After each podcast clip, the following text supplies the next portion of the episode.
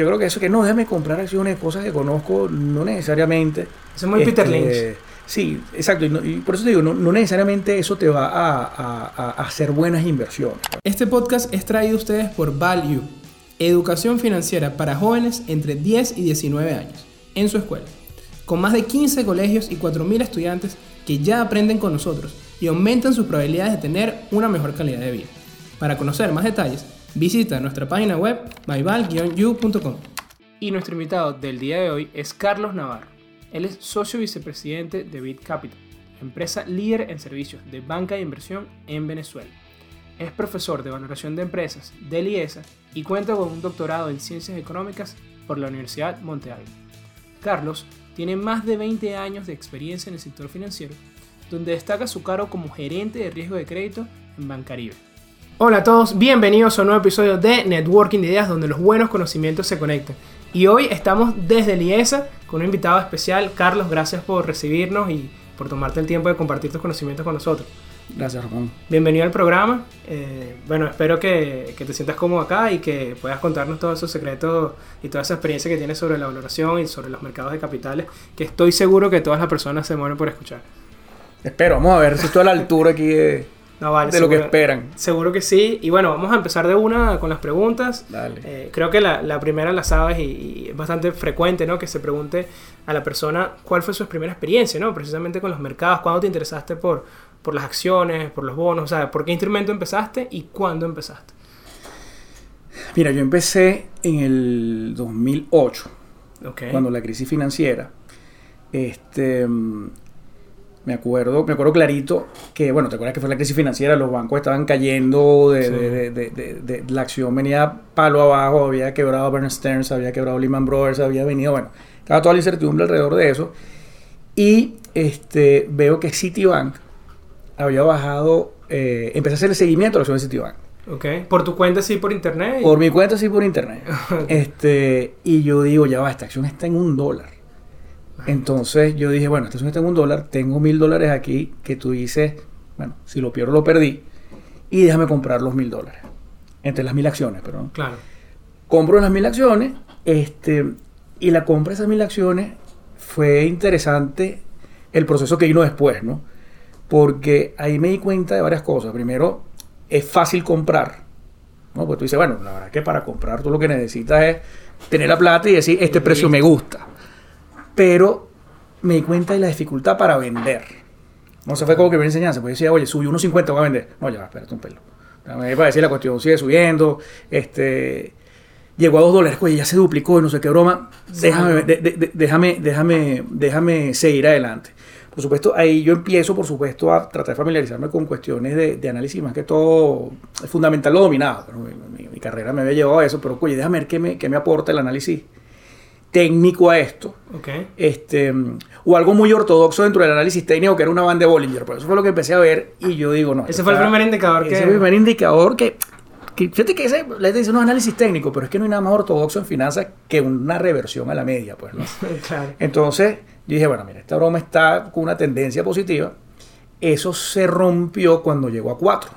Cuando llegó a 4 hubo como, tú sabes, un sen, la bicha estaba en, una, en un rango de variación bajo y bueno, vendía en 4. Pero esa fue la primera acción que compré. Este, me expuso emocionalmente al tema de eh, la dificultad de vender. Por la cuestión de que tú dices, bueno, si vendo ahorita, gano, pero ¿qué pasa si me quedo? Este, y luego me llevó a plantearme una cantidad de cosas. Luego dije, bueno, déjame abrazar un poquito la, la- la evidencia abrumadora que te dice que una, una estrategia pasiva tiene un mejor performance que una estrategia activa. Y de hecho la, la- la- la evidencia empírica en ese sentido es, Es abrumadora. este, es abrumadora. Sí. Y eh, compré el índice. Agarré, compré el, el, el SPY. Ok. Eso fue, no sé, 2009, 2010.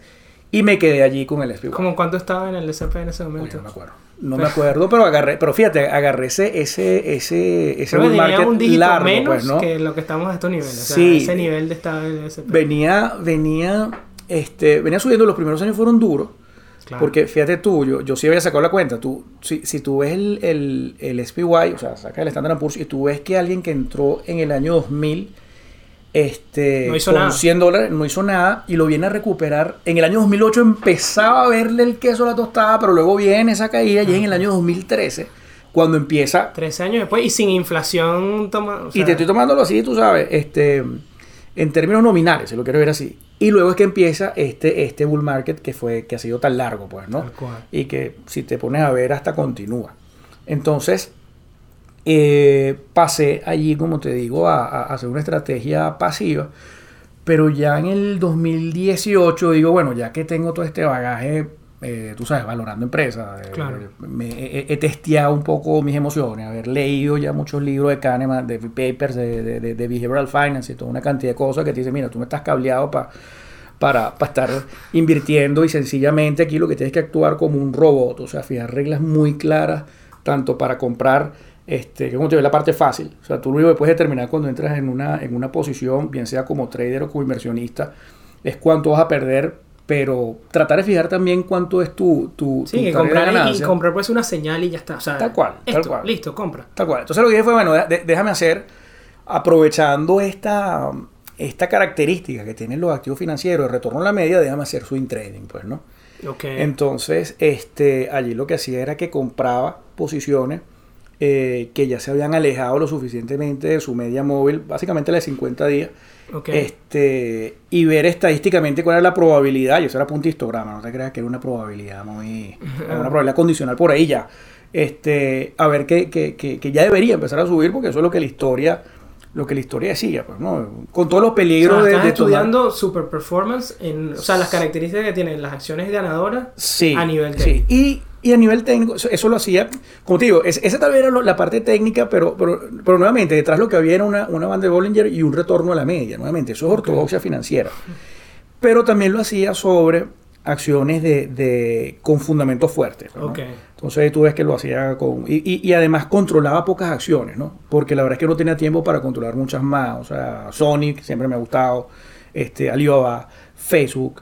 eh, Pero esa es grande eh, también, de capitalización. Sí, claro, que, que tuviera volumen, que tuviera buena capitalización, este, Micron, que tuvieran niveles de apalancamiento aceptables, o sea, que la caída, que el alejamiento de la media sea una cuestión más de los miedos este, propios de especulativo del mercado y no un, lo que llaman en inglés un falling knife, pues, ¿no? No sea un problema ya Que no sea un intrínseco. problema ya intrínseco de que, oye, una compañía que tiene problemas de deuda o, o- o que esté cercana Otro juego a ya, la ya es otro tipo de riesgo. Esa es la parte fundamental. Entonces, nada, ese ha sido mi, mi, mi bagaje ahí, ha sido la estrategia que, que he seguido. eh, un poco, cuando hablábamos ahorita antes de, de, de- de arrancar esta, esta estrategia de Vital, y no, no recuerdo el, el nombre de, de Active Value Investing, pues, ¿no? sí. Entonces... eh, Pero has mezclado bien los dos, o sea, has mezclado, has tratado de sacar lo mejor de cada, Sí, sí, sí. de cada mundo, ¿no? Del técnico y el de fundamental. Claro, claro, claro, como te digo, de, de lo, de lo, lo técnico, bueno, el alejamiento de la media móvil, lo fundamental que sean buenas empresas. O sea, que con fundamentos sólidos, pues. Se suele financiero. decir, perdón que te interrumpa, se suele decir mucho que deje que el fundamental te diga qué compra y el técnico cuándo compra. Tal cual. El técnico, el técnico eh, yo creo que da mucha idea, o por lo menos eso cree uno, en este mundo, como te digo, nosotros los seres humanos no nacimos cableados para, para, para someternos a la, a las vicisitudes del mercado. O sea, tú sientes un peligro y corres. Y eso es porque eso viene, eso es biológico, eso es evolución. El ser humano que, que, que, que en el pasado no corría con sentir un peligro, bueno, sencillamente no evolucionó. Se moría. Este, o, o la especie. Exacto. Entonces nosotros como especie no estamos para esto. Pero este, ese, ese, tipo, ese tipo de mecanismo, uno, o, o los riesgos, ese mecanismo, los peligros, ese mecanismo de preservación humana, tú sencillamente lo rompes como comportándote como un robot. Pues, ¿no? Con reglas. Entro aquí, salgo aquí, punto. Este, tratar de no romperlas, apegarte a ellas. Y el- lo que tú mencionabas del elemento técnico, el elemento técnico sin duda, estoy convencido de que te da muy buenas este, señales de entrada y de salida. Y de salida. O sea, muchas veces hay un tema, por ahí un, value investor te diría, bueno, no, no- es timing de market, no, no estoy timing de market, es time in the market. Yo creo en eso, pero este sí creo que, oye, como decía otro trader por ahí, na- nadie quiebra por realizar ganancias, ¿no? Entonces, este, y el mercado te va a seguir dando siempre oportunidades. Entonces, as- así es como yo mezclando los dos, los dos enfoques, ¿no? Los dos Claro. approaches, o sea, lo técnico y lo fundamental. No, qué bien. Y se ve que, bueno, te ha dado resultados y que Eh, Hay algo de alfa por ahí. Exacto. Y que es algo que, como tú lo decías, de repente es ortodoxo desde el punto de vista financiero, pero es algo que tú te has sentido cómodo. Y eso creo que es importante para todos los escuchas, que tienen que encontrar la estrategia que de repente no es que es la mejor por lo que dicen los libros, pero es la estrategia que tú puedes hacer, que tú te sientas cómodo de hacer, porque hay miles de indicadores que pudiste haber utilizado y simplemente no... Y que sean simples, ¿no? O sea, que, que, que- que sea la, la belleza de lo simple. Mientras más, digamos, parsimonioso es en el sentido de la cantidad de variables que tú tomas en cuenta para hacer el trading, pues mejor. O sea, va- vas a obtener buenos resultados. El miedo, el miedo no, el riesgo está en empezar a meterle cosas y cosas y cosas que al final no termina haciendo nada. Claro. Entonces, por ejemplo, este tema de retorno a la media, hay, otra cosa que me gusta mucho por ahí que se llama acción de precio. Este, para mí han sido muy útiles. Eh, me han llevado, digamos, una buena tasa de, digamos, de trades ganador contra trades perdedores. Este, lo que sí he tenido, lo que sí he desarrollado de todo esto que te digo, es una, es ser, eh, o inclemente a la hora de realizar pérdida, es decir, no me enamoro de una Tener posición Pérdidas pequeñas. y más inclemente aún a la hora de vender. Porque es que vender es cuando tú ves que te enfrentas a toda esa ese mal cableado que tienes para esta actividad, pues, ¿no? Claro. Porque tú dices, bueno, es que si vendo ahorita pierdo. Entonces, y dejo de ganar. Mira, como una vez me decía un, un trader bien, bien experimentado, que se haga millonario otro. Entonces, y eso es lo que tú dices, porque uno tiene que sentirse cómodo con su estrategia y con el tipo de activo que estás acometiendo. Yo, tú me preguntas a mí por Bitcoin, no tengo ni idea no, tengo claro. Bitcoin, no, no tengo ni idea, porque dentro de mi, de mi tesis eh, o de mi mecanismo de toma de decisiones, oye, yo quiero ver un libro, ¿sabes? Claro. Quiero Quieres ver un qué está detrás del instrumento. Claro, yo quiero ver un balance, pero ¿qué, qué veo eh, de un Bitcoin? Yo tenía un gran amigo, gran este, gran conocedor de los mercados que me decía, bueno, tú, tú ves el Bitcoin y tienes que tirar una raya y una cosa, la verdad es que no hay nada más informativo que eso, y yo digo, pero ya ahí yo no me siento cómodo. Solo especulativo no te sientes... Ok, bueno, eso es importante, también saber las limitantes. Y te iba a preguntar, que veo que es algo que la gente comenta mucho, que es el tema de, bueno, yo no tengo tiempo para esto, no tengo tiempo para eso. He visto que, o sea, has hecho tu estrategia e igual has cumplido todas tus responsabilidades, profesor, eh, también. ¿Cómo has hecho con el manejo del tiempo y qué le dirías a estas personas que dicen que, bueno, que no tienen tiempo para, para analizar sus empresas o de repente para seguir análisis técnico? ¿Qué les dirías? Sí, lo que pasa es que fíjate, por mi lado ha sido más fácil que para el resto de la gente, porque yo doy clase de valoración de empresa. Claro. Entonces, este, ya buena parte de ese proceso inicial de, bueno, déjame ver uno, uno- uno de los checks que hago, bueno, déjame ver si esta empresa se encuentra sobrevalorada, subvalorada o lo que fuera, este, yo puedo más o menos hacerlo con herramientas propias.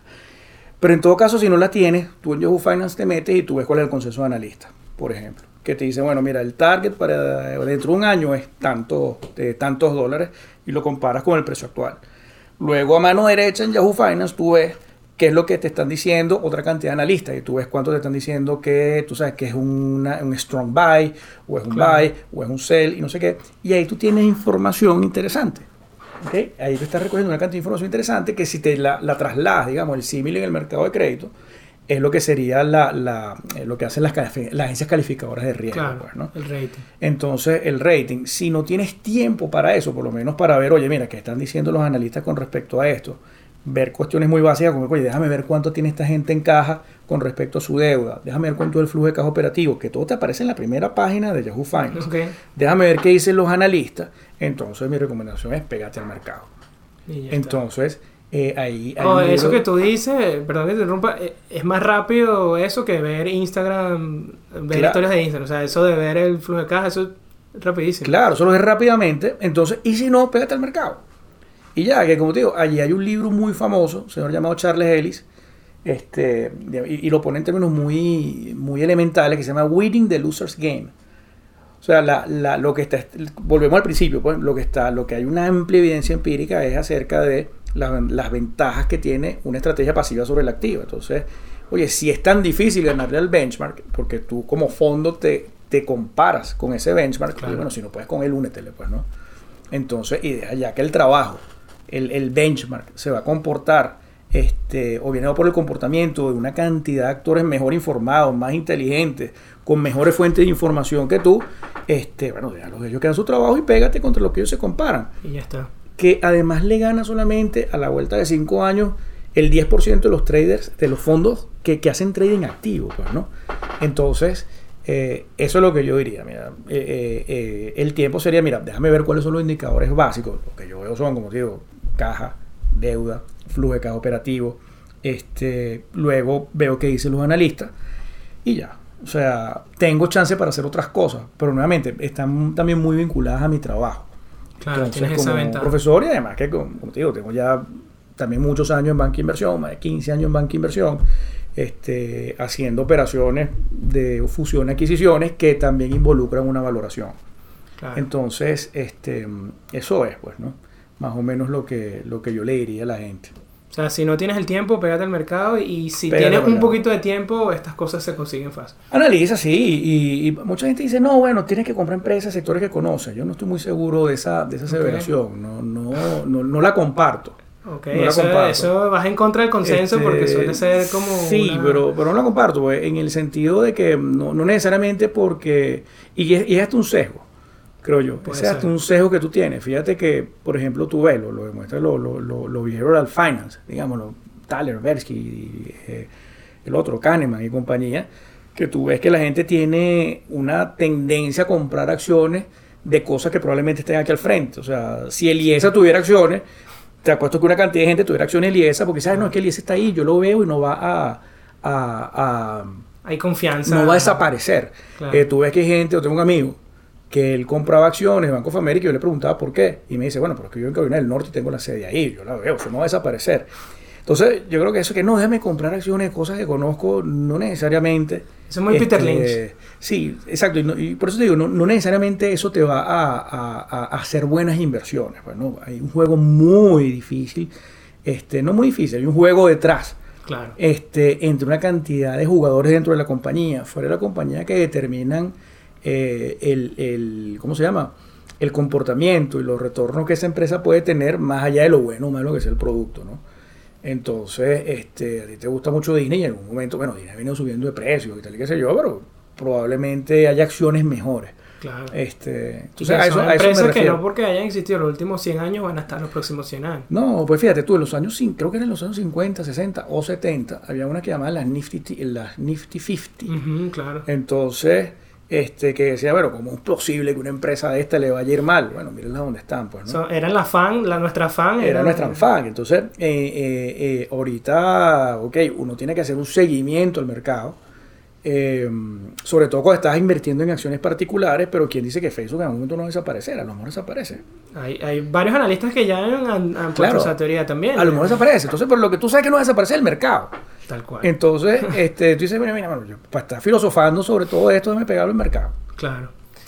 Y otra lección que me parece importante, que desde mi punto de vista puede ser como uno de los principales riesgos si te quieres dedicar solamente a la parte de ya un, aspecto personal, ¿no? Si te quieres dedicar a la parte fundamental, quieres simplemente invertir en empresas que tú consideras que están subvaloradas, eh, ¿cómo tratar con las personas que cuando estás empezando? O sea, tener esa confianza de que, bueno, es- estás empezando apenas a valorar. ¿Cómo puedes garantizar de que esa, que ese argumento que tú estás diciendo, es decir, yo valoré Facebook, por ejemplo, y me da que el, el valor intrínseco es de 500 dólares por acción, ahorita está en 100. Entonces, bueno, yo voy a confiar en mi análisis, pero yo apenas estoy empezando. ¿Cómo, o sea, cómo poner en contexto ese análisis, es- esos análisis iniciales eh, en la valoración que estoy haciendo con el mercado, ¿no? con lo que está pasando con el mercado? Fíjate, cuando son acciones tan seguidas como Facebook, o sea, seguidas donde tienes una cantidad de analistas y tal y qué sé yo, este, y hay un consenso analista, nuevamente, pues, ¿no? y eso se llama muchas veces la sabiduría de la mayoría. De la mayoría. Este, no veas un solo analista, ve lo que dice el consenso analista. Probablemente tú estés equivocado. Entonces, este, los analistas manejan información, están siguiendo a la empresa todos los días, este, tienen entrevistas con la gerencia de la compañía que tú no tienes. Entonces, este, en mi caso, ¿qué es lo que yo he venido haciendo? Que sí manejo elementos de valoración. Tú lo que tratas es de este, tener una... eh, lo importante de una valoración, fíjate tú, donde, se cae la mayoría de las valoraciones, Ajá. es en, en no incorporar premisas consistentes con el modelo de negocio que tú estás valorando. ¿A qué me refiero con esto? Y eso, eso lo trata de abordar extensamente en un libro que se llama Narrativa y Números, Narrative and Numbers. O sea, si tú dices, por ejemplo, este, hay, un, hay, una, hay una medida financiera muy famosa, este, muy famosa no, muy utilizada, que se llama Sales to Capital Ratio. ¿Qué es el Sales to Capital Ratio? Lo que te dice bueno, de cada dólar que se invierte una compañía en CAPEX, cuánto ingreso adicional genera. Si dentro de tus premisas de valoración tú colocas que el sales to capital ratio y estás valorando, supongo, tu ExxonMobil, tú dices que es 5, tú estás cometiendo un error. Porque es difícil creer que una empresa que requiere tanto hierro, cada dólar de CAPEX se va a transformar en 5 dólares de ingreso. Esa premisa si es consistente, por ejemplo, si estás valorando un Uber, un Airbnb, eh, un Facebook, que son empresas mucho más ligeras en cuanto a su estructura de activos. Tal cual. De hecho, tú ves el libro, o sea, el, el, Airbnb, por ejemplo, o, Uber, ¿por qué, debería tener un sales to capital ratio mucho menor que un Ford o, un General Motors o algo por el estilo? Porque estos tienen hierros, esto último que te mencioné. ¿Cuáles son los hierros que tiene Uber? El teléfono que le entrega al, al, rider, ¿ok? El teléfono, eh, la, la, ¿cómo se llama esto? La tecnología que tiene eso. Y listo, Uber, ¿qué es lo que hace? Ata punta el alquiler de las oficinas. Claro, el alquiler de las oficinas y a lo mejor vienen y compran una oficina y hicieron un edificio, no sé dónde están los scores de ellos. Este, pero lo cierto es que ahí tú sí puedes decir, si estuvieras valorando Uber, oye, mira, dentro de mis premisas de valoración, este, yo estoy asumiendo que hay una relación de 5 a 1 eh, de, de, cada dólar que se invierte en CAPES que se transforma en venta. Es creíble. No así para otras industrias que tienen este, este tipo de cosas. Entonces, por ejemplo, ese Facebook que te da 800 cuando el mercado te da 500, a lo mejor hay un tema allí de premisas que este, estás viendo mal. Tal vez el tamaño del mercado no es el que es. Tal vez este tipo de relaciones financieras no son las que son. Probablemente estás tú eh, incorporando al modelo tasa de crecimiento en los ingresos que no son sostenibles, dadas ya las tasas históricas que se han venido viendo de caimiento en los ingresos, este, probablemente está diciendo que Facebook lo van a tener 8 mil millones de personas y esa es la población mundial. Me explico, usualmente esas, esas separaciones que hay y sobre todo hacia arriba, sobre todo cuando estás sobreestimando el valor de la acción, tiene que ver con eh, premisas inconsistentes que no están soportadas por una narrativa consistente. Entonces la narrativa debe acompañar a los números, es lo que te dice el libro. La narrativa debe acompañar, lo debe complementar. Si no, este, bueno, vas a tener una, una, valoración como lo que tú dices, oye, Facebook está ahorita en 150, yo le estoy valorando en 500, probablemente sea, ¿ok? Probablemente sea el valor, pero yo sí diría, oye, déjame comparar esto con lo que dicen los analistas, porque lo que sí te puedo tener, decir con seguridad es que si los analistas le están viendo en 300, este, yo, yo, yo, sería lo suficientemente humilde como para darle a ellos y yo bajar mi número y revisar nuevamente mis premisas. Por ejemplo, tuve un ejemplo rapidito. En el libro de, de Narrative Numbers, este, cuando en una ronda de levantamiento de capital de Uber, ellos levantaron eh, a 16 mil millones de dólares la valoración. o, levantaron en una ronda de capital, no sé, una serie B, D, una de esas. La valoración fue como de 16 mil millones, Damodaran valor y le daba 6 mil millones. Entonces, la cuestión era, bueno, ¿dónde estaba el tema? uno de los capitalistas de riesgo le escribió a Damodaran en su blog con mucho respeto y le dijo, oye, Damodaran, lo que pasa es que tú estás tomando que el tamaño del mercado es 100 mil. Fíjate que el tamaño del mercado es 350 mil millones de dólares. Por supuesto, eso cambia todo el juego y cambia toda la valoración. ¿Sabes dónde empieza la...? Claro, porque esa es la parte de arriba, pues, Claro. y, más estas empresas que no tienen beneficios, pues tienes que tomarlo desde el mercado. Claro, tal cual, tal cual. Y Carlos, además de, bueno, de, tener premisas, bueno, sobre, sobre, sobreestimarlas, ¿cuáles has visto que pueden ser los errores frecuentes que cometen las personas al momento de hacer valoración? Mira, esa, es la principal. esa es la principal. Por ejemplo, y, vuelvo a lo mismo, por ejemplo, que he visto yo, eh, crecimientos importantes y a veces hasta exponenciales en los ingresos sin eh, un incremento, no, no tanto eso, sino sin un incremento en, por ejemplo, los activos fijos. Ok. Entonces tú dices, oye, ya va, ¿cómo vas a tener tú este incremento sostenido en los ingresos que a veces puede rayar en lo exponencial si no está incrementado tu activo fijo y tus activos fijos están prácticamente completamente utilizados? Tú me dices que es como puede suceder en Venezuela en este momento, pues no, después de una, de una, de una hiperinflación, que tú vuelvas a tener un incremento importante en tus ingresos porque tu capacidad utilizada está pasando de 10 a 15 a 20, pero ya hay un momento que eso no es así.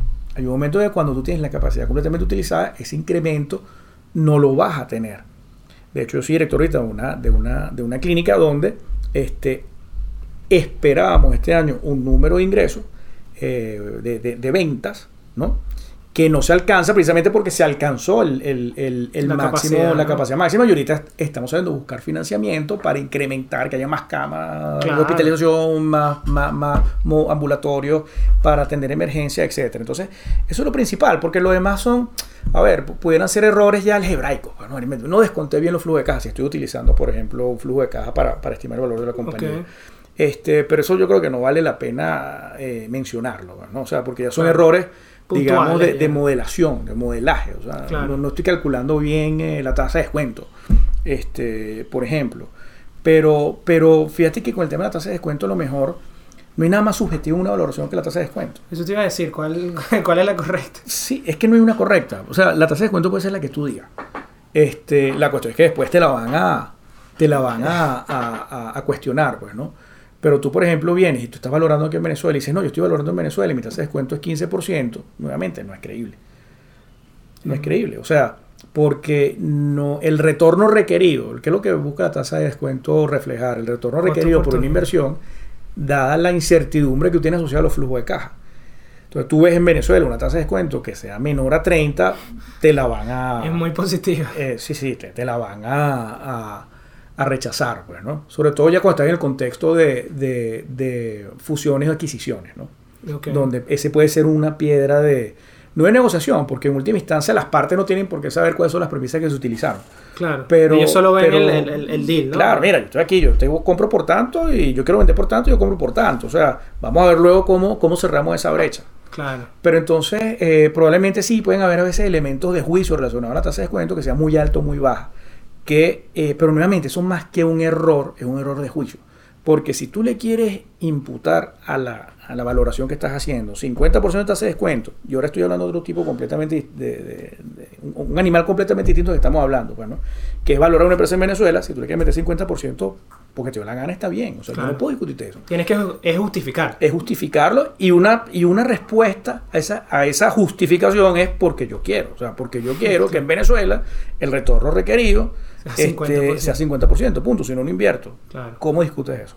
Sí, es Pero, pero, pero los errores, como te digo, tienen más que todo que ver con inconsistencia entre las premisas este, y el tipo de compañía que estás valorando. Y eso que mencionabas sobre observar el- esa inversión que, que crezca en el activo fijo, de repente en, el, en, el, en las acciones favoritas de todos últimamente en el tema de tecnología es como más difícil de, de observar, ¿no? Porque de repente tendríamos que pasarnos a ver al, al, al R&D, ¿no? Al, al Research and Development. O sea, ¿cómo, ¿qué consejos pudieras darle a alguien que está viendo empresas de, de, bueno, tú lo mencionabas, ¿no? De capital ligero para ver este si es sostenible o no ese, ese crecimiento en los ingresos? Sí, fíjate, ahí ya, ya, ya el análisis es distinto, porque son empresas de crecimiento y ahí el activo es intangible.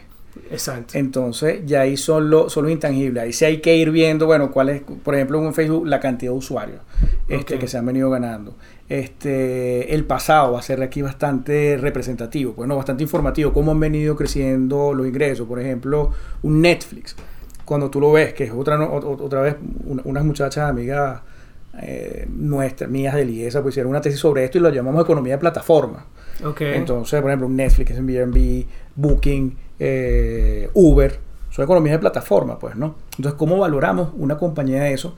Este, te escapas de lo que es el paradigma básico de, de, de valoración, precisamente porque son empresas que, que están perdiendo dinero, o sea, pero su naturaleza los lleva a eso y su crecimiento, el crecimiento esperado, es o sea, exponencial Claro, es muy alto. es muy alto. Entonces, en ese caso, tú ves que esas empresas, y lo habrás visto en la caída del Nasdaq, este, están lo que llaman price for perfection. O sea, Sí. cualquier cosita medio mala que digan es una caída de Igual que 25%, ¿no? Igual que Tesla.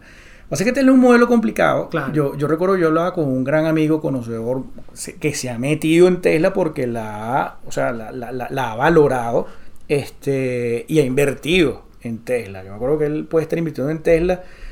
Él puede haber promediado como a 300 Pre- pre-split. y todavía sigue ahí. Yo me acuerdo que yo conversaba con él y le decía, oye, pero es que hay una compañía de vehículos, de venta de vehículos y me paro en seco. Me dijo, no, no, tú no has entendido el modelo de Tesla. Tesla son cinco modelos de negocio en uno. Porque es esto, es la batería, es la información, es dos cosas más. Claro. Entonces tu respuesta es de, de- tu pregunta es difícil respuesta, pues, ¿no? Este, allí elementos fundamentales es difíciles de ver. Por ejemplo, por supuesto, sabes que una tasa de interés elevada les va a pegar. Y por eso es que este incremento de tasa les pega, porque por supuesto son empresas que los flujos de caja están más alejados en el tiempo, por su misma característica, al estar más alejados en tiempo, pues por supuesto, si le sube la tasa, el valor presente de eso va a disminuir. Este, pero a ellos sí creo que hay muchos elementos eh, de fundamento, no tanto de la empresa, sino de la industria en la que están, nuevos competidores, este, clientes a los cuales están apuntando, etcétera, que se deben tomar en cuenta. Además, de eh, estos crecimientos también que se esperan y que son muchas veces recogidos esos análisis en nuevamente, consenso de analistas. Allí yo sí creo que temas de análisis técnico juegan un factor, eh, juegan un papel importante a la hora de por lo menos dar entradas, este, señales de entrada en la, en la, en la inversión. Pues, ¿no? O sea, tú, por ejemplo, una de mis favoritas era Roku. Roku, yo me acuerdo que en 2018 eh, yo iba a comprar Roku a 75 prepandemia. Yo como a 400, allí el año pasado yo como a 400. Sí, yo como yo, ya, yo, ya yo me había salido, pero cuesta otra vez en 90. Otra vez. Entonces. Y, es un negocio, o sea, tú ves, es increíble eso, lo que tú hablas del price to perfection, porque Roku cuando tú la compraste en 70, tenía unas ventas de algo así como 500 millones de dólares. Y ahorita está en 70 y las ventas son 2 mil millones de dólares. Claro, claro. tal cual, tal cual. Entonces allí, como te digo, es, es difícil de valorar porque los mismos elementos de valoración que tú ves para un tipo de empresa más madura no aplican acá.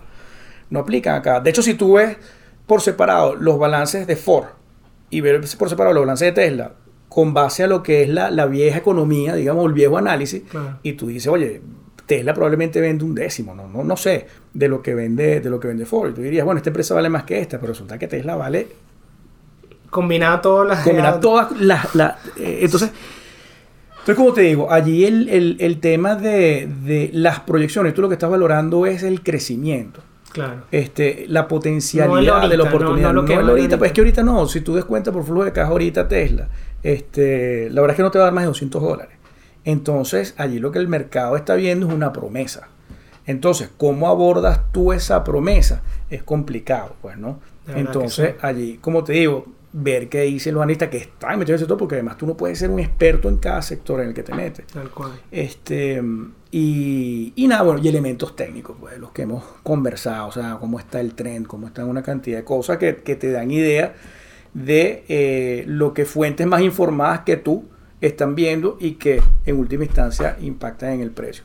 Fíjate que hay una cosa importante acá. Eh, muchas veces cuando son estas empresas de, donde, donde uno está haciendo análisis más de value, ese viejo análisis que yo te digo aplica bastante. Tú estás valorando la empresa. Pero en esta empresa de crecimiento tú no la estás valorando, tú estás priceando, que no es lo mismo. No es lo mismo calcular el valor que el precio. Ok. Entonces, cuando tú haces un análisis por múltiplo de una empresa de esta, este, tú lo que estás calculando es el precio, porque el múltiplo en última instancia es una función del precio. y el precio es función de todo el ruido que pueda haber en el mercado, más todas las expectativas que pueden haber en el mercado, no tanto el valor. El Carlos, disculpa, aquí de repente para los que no, no, conocen el análisis por múltiplos es simplemente el precio en función de alguna variable económica que puede ser cuántas veces vale en función de su caja o cuántas veces en función de sus ventas. De función, sí, por ejemplo en Venezuela hay múltiplos muy, mira, hay gente que viene y dice, bueno, mira, yo te voy a dar una vez venta ¿Cuánto vendes tú? ¿Un millón de dólares? Te doy un millón de dólares. ¿Cuánto es tu ganancia operativa? 250 mil dólares, te doy tres veces la ganancia operativa. Entonces, eso es lo que llaman una, una valoración back of the envelope, pues, ¿no? O sea, que tú vienes y preguntas en una cena, ah, ¿cuánto estás vendiendo? Es rápido. rápido, pues, ¿no? Con todos los peligros que eso trae. Pero, pero fíjate que en última instancia, muchos eh, metodologías de valoración por múltiplos se basan en eso, pero son erróneamente llamadas valoración, pero son de pricing. Tú lo que le estás es poniendo precio, no valor. Claro, porque al final depende cuánto van a pagar los, los, o sea, los inversores por eso. Claro, el valor es una cosa que no cambia tanto en el tiempo a menos que cambie una premisa. El precio no, el precio te lo mueve cualquier cosa, pues, ¿no? Claro. Este, te lo mueve, bueno, el señor mercado, como lo llamaba Benjamin Graham, ¿no? En, en, su libro, pues, ¿no? Pero, pero sí, representa un reto para nosotros desde la academia valorar este tipo de empresas, pues, ¿no? O sea, ver que está viendo el mercado este, uno sabe lo que hay ahí, por supuesto, un tema de exuberancia, de, de, de, de expectativas, y qué sé yo, pero llevarlas a un modelo eh, y sacar a partir de ahí unas premisas que sean consistentes es difícil. Y te lo digo nuevamente, o sea, por ejemplo, fíjate, el, el, el, la evaluación de Amodaran con respecto a Uber era 6 contra 16 mil millones.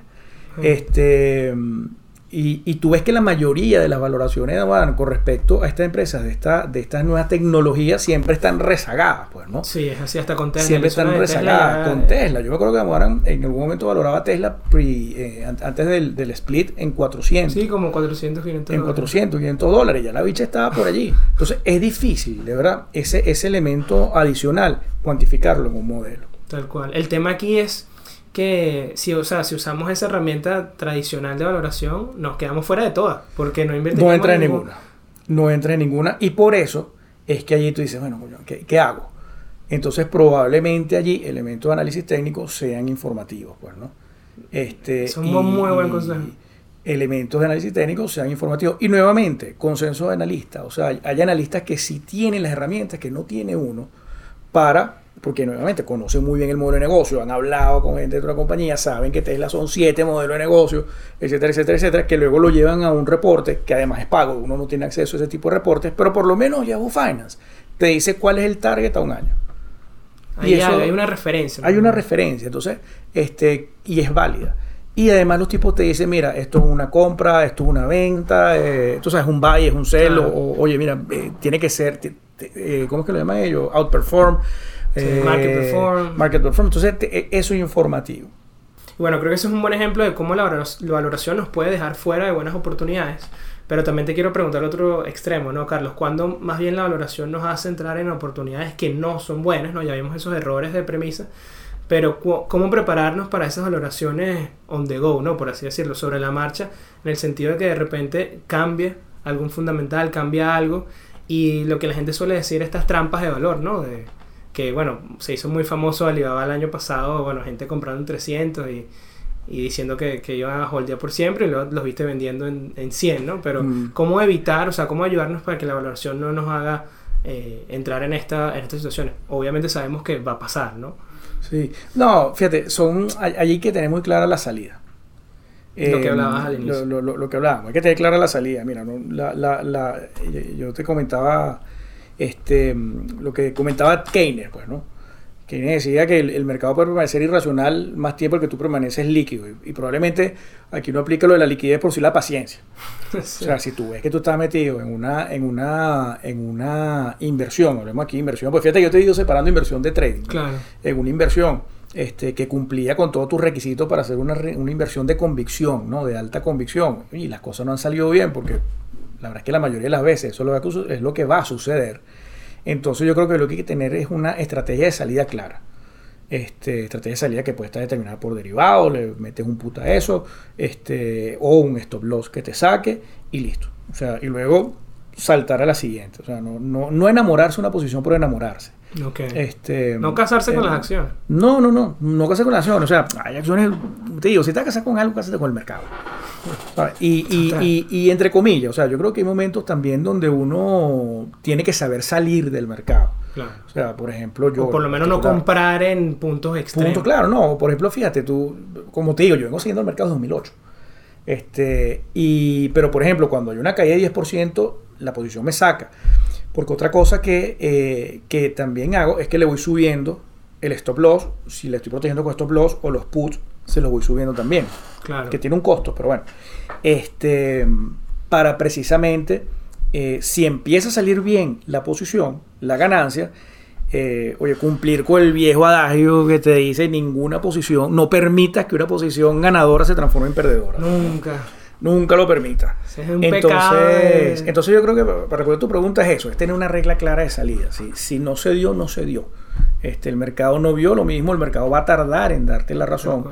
Este, hay mucha gente que te va a decir, bueno, si tú tienes mucha convicción, pues esta, esta estrategia es buy and hold, que, que hasta matemáticamente es incorrecto. Hay gente quien dice que no, que el buy and hold y es la mejor estrategia. No, no, no es la mejor estrategia. O sea, está demostrado eh, de una forma muy sencillita. Eso lo hizo Claude Shannon padre de la tecnología, de la teoría de la información, que además fue un extraordinario inversionista, que si tú mantienes una, una, un portafolio de 500, tú sabes, 50% acciones y 50% caja, y tú vas jugando con eso, vas a tener mejores resultados que el buy and hold.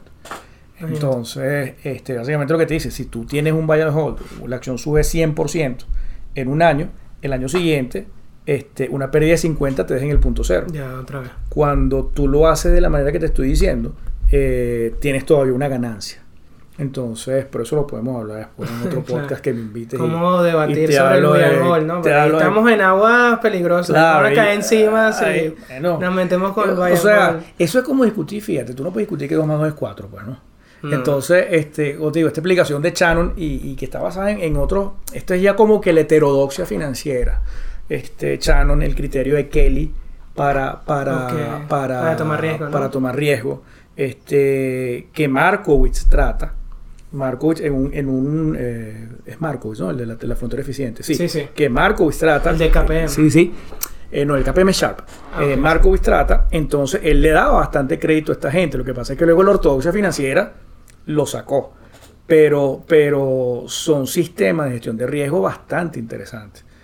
Entonces, por eso lo podemos hablar después Sí. en otro podcast. ¿Qué te iba a decir? Yo he visto por lo menos algunos estudios recientes de la estrategia del crossover, que es cuando el mercado rompe alguna media importante, por lo menos la media móvil de 200, eh, es compra, o sea, cuando, compras, cuando rompe hacia arriba el precio, o sea, tendencia alcista, Ujú.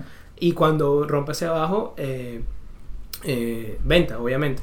Y hubo un estudio que se hizo, claro, el tema con estos estudios es que pueden ser muy cherry picking, en el sentido de que pueden escoger los periodos que se dan, pero fue desde, último, desde el último Grand Bear Market, que fue el del 2008, quitando el del COVID, que bueno, por temas de tiempo no, o sea, no, no fue tan representativa, a pesar de que la caída fue fuerte.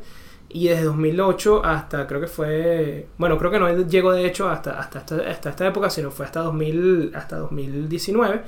Eh, el, el- esta estrategia del crossover es comprar cuando el mercado rompe la media móvil y, cuando, y vender cuando, la, cuando cae por debajo, fue mucho más eficiente que el buy and hold. Y lo que pensaría la gente, claro, pero es que es más tiempo, tal.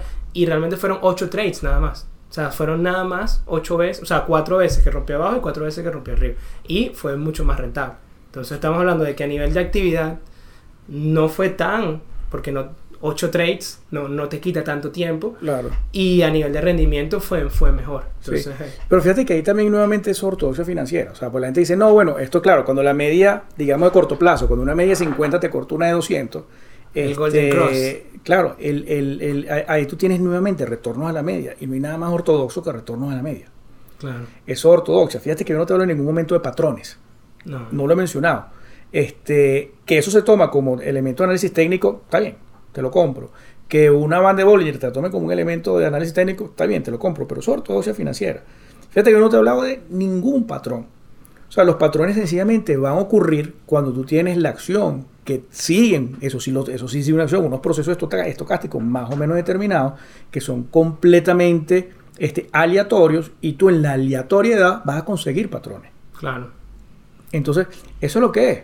Entonces, tú puedes seguir un patrón una vez, dos veces, pero la tercera vez, cuando no se cumpla, esa es la que te va a, a- a- a hacer perder todo lo que ganaste con las dos anteriores. Bueno, si no tienes una buena gestión de... Claro, hay gente que dice, bueno, es que a veces esos patrones son profecías autocumplidas porque mucha gente lo está viendo. Todos vemos lo mismo, Todos vemos lo mismo, entonces, está bien, está bien. Eso, eso puede ser.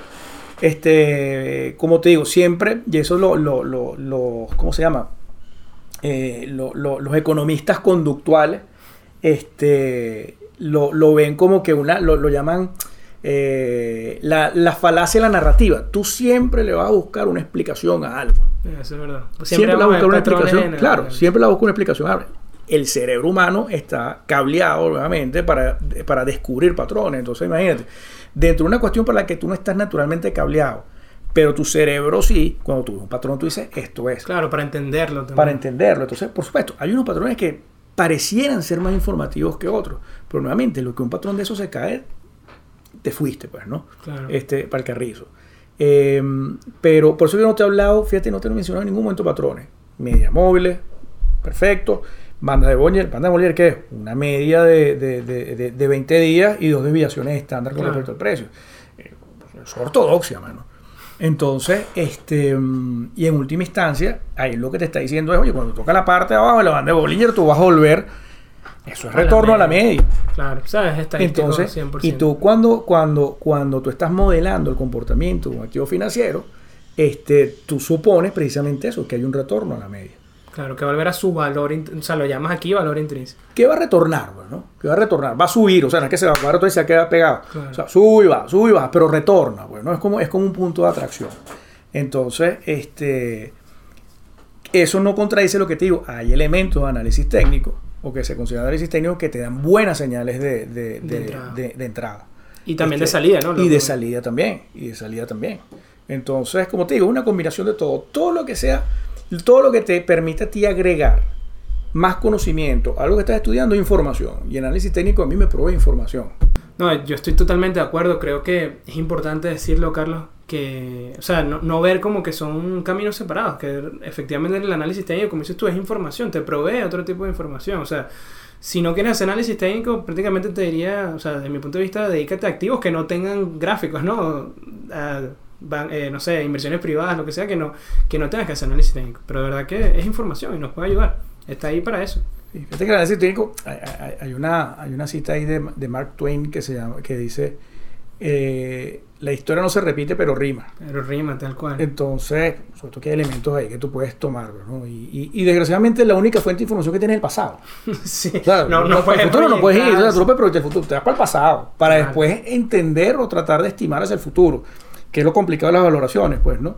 Claro. Este, que tú estás haciendo un análisis prospectivo, pero la fuente de información es el pasado, no, no, no hay otra. No hay demás. Bueno, es momento de pasar al dato de la semana. Y el dato de la semana es, ¿sabías que en enero del 2000 la empresa AOL, valorada en ese momento en 182 mil millones de dólares, adquiriría Time Warner, formando la fusión más grande de la historia de los Estados Unidos, un gigante de 365 mil millones de dólares, AOL Time Warner.